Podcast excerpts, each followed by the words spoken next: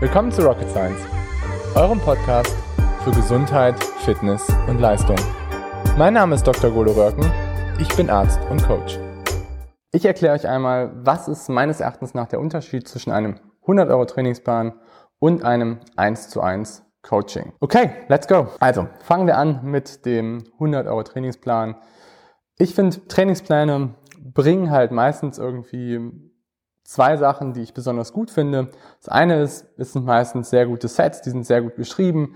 Die ganzen Sets funktionieren bei vielen Athleten, ähm, kommen ja auch häufig aus dem Coaching, also kommen aus Coaching-Erfahrung und wurden dann in einen Plan gepackt, um das Ganze einfach dann nochmal so, ja, breiteren Publikum zugänglich auch zu machen.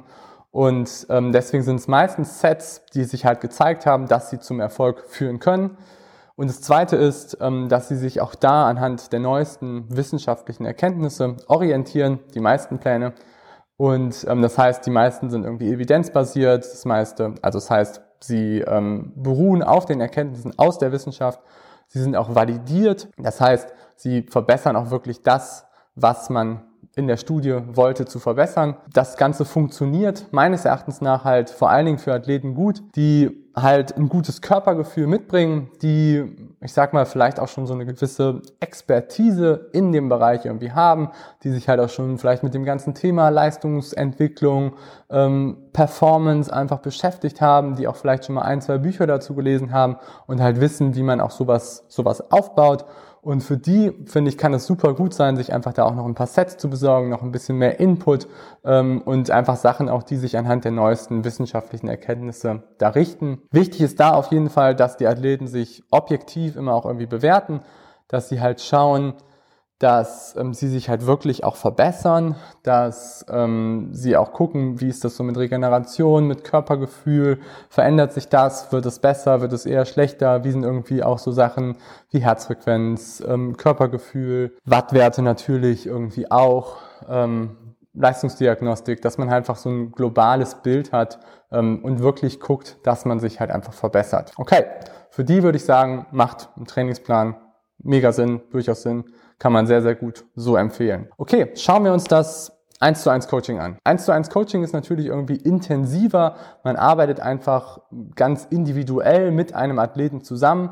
Und da sehe ich halt irgendwie auch so den ersten Vorteil schon zu Trainingsplänen. Und zwar das erste ist halt einfach das Feedback zu den Sessions.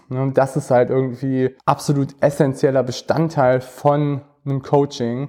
Und meines Erachtens nach ist das halt ein ganz, ganz wichtiger Baustein auch, weil nur wenn man halt wirklich irgendwie schaut, einerseits, wie ist die Umsetzung halt irgendwie der Sessions, funktioniert das auch wirklich so, wie ich es halt irgendwie in den Plan geschrieben habe, ähm, wird das auch so wirklich dann umgesetzt von dem Athleten, dann kann man natürlich auch irgendwie erwarten, dass dann wirklich auch so die Trainingsanpassungen geschehen. Und ich erlebe immer wieder, dass es auch häufig an dieser Umsetzung einfach auch mangelt, sowohl bei lockeren Sessions und auch vor allen Dingen bei härteren oder auch Quality Sets, sage ich mal so. Da muss man auch sagen, das andere ist, dass ähm, über dieses Feedback der Sessions und über natürlich auch die Erfahrung des Coaches kann man auch deutlich besser entscheiden, ob sich der Athlet halt wirklich dann auch verbessert. Weil man muss sagen, nur weil man wissenschaftliche Parameter wie die FDP oder die V2 Max verbessert, heißt es halt nicht, dass man auch gleich, dass man automatisch irgendwie im Wettkampf besser wird. Das ist halt irgendwie nicht der Fall. Also es gibt einfach viel, viel, viel mehr Faktoren als nur unsere wissenschaftlichen Parameter. Wir als Menschen sind diesbezüglich auch keine Maschine. Daher macht natürlich ein Coaching, ist einfach was, was ganzheitlicher ist, was halt irgendwie den Körper als Ganzes betrachtet und nicht einfach nur, sage ich mal, wissenschaftliche Parameter. Und ich forsche auch wissenschaftlich und schaue mir da einfach auch natürlich die Parameter an.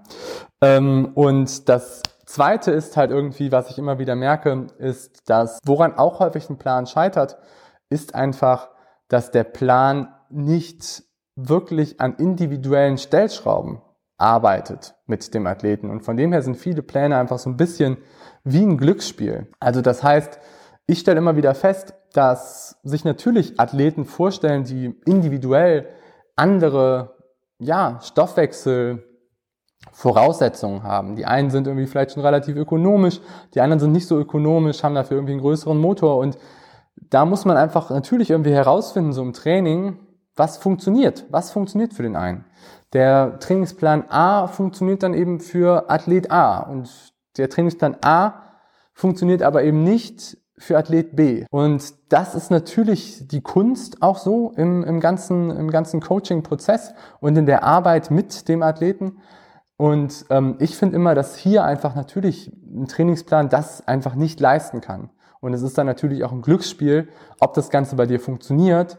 Und wenn das Ganze funktioniert, ist es halt meistens so, dass man bei dir dann häufig eine Schwachstelle getroffen hat mit dem Trainingsplan, woran man dann eben gearbeitet hat. Also ich finde immer, im Coaching muss man halt sehr, sehr stark gucken, wo sind die Stärken, wo sind die Schwächen von dem jeweiligen Athleten und muss dann einfach ganz genau über eine Roadmap oder über eine Periodisierung genau gucken, wie können wir das Ganze erarbeiten, wie können wir das Ganze voranbringen. Und das Dritte, was ich auch immer wieder feststelle, was halt nicht so wirklich gut in Trainingsplänen funktioniert, ist halt der Punkt auch so Umsetzung und da vor allen Dingen auch eher das zu dolle Umsetzen des Trainingsplans. Leute, Pläne sind nicht in Stein gemeißelt. Ne?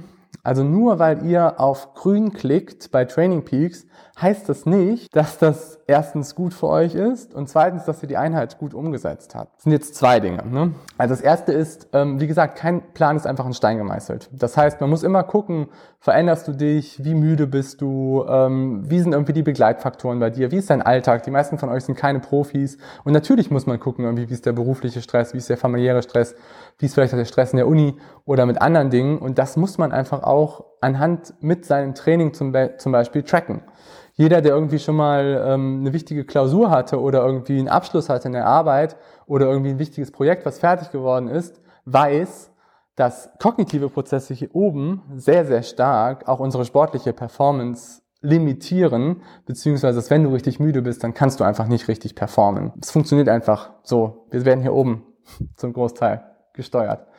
Ähm, und da scheitern einfach natürlich Trainingspläne. Ne? Das ist ganz klar, wenn Leute halt probieren, das Ganze auf Exzess durchzuziehen, egal was kommt, no pain, no gain, viel Training hilft viel, dann führt es einfach dazu, dass ihr ausbrennt, dass ihr euch verletzt und dass ihr nicht wirklich das erreicht, was ihr halt irgendwie erreichen wollt. Ja, das sind so eigentlich so, ich sag mal, im Überblick die Punkte, die mir eigentlich immer so auffallen und die mir einfach auch einfallen. Noch ein Punkt, der auch ähm, wichtig ist bei mir, zumindest auch immer im Coaching, ist, dass man das Ganze halt auch ganzheitlich betrachtet, dass man sich auch solche Dinge wie Erholung und Ernährung noch anschaut und guckt, wo man da vielleicht auch Dinge optimieren kann, wo man halt auch gucken kann, ähm, wie ist die Ernährung, wie ist die Verpflegung in den Sessions ähm, und was kann man da vielleicht noch optimieren, wo auch immer wieder Potenzial ist und was natürlich auch ein Coaching mehr mitbringt als ein Trainingsplan. Sehr gut. Ich hoffe, das hat euch einen guten Überblick gegeben. Und wenn ihr dazu noch Fragen habt oder wenn wir euch, wir oder ich mir vielleicht mal deine Herausforderungen und Baustellen angucken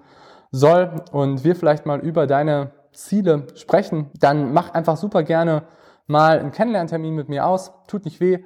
Dauert irgendwie 20, 30 Minuten. Wir sprechen einfach darüber, was macht für dich Sinn, was macht für dich nicht so viel Sinn. Ich kann dir da sicherlich Input geben aus meiner über zehnjährigen Coaching-Tätigkeit. Und ja, ich wünsche euch einen schönen Tag. Macht's gut. Bis dahin, Leute. Ciao.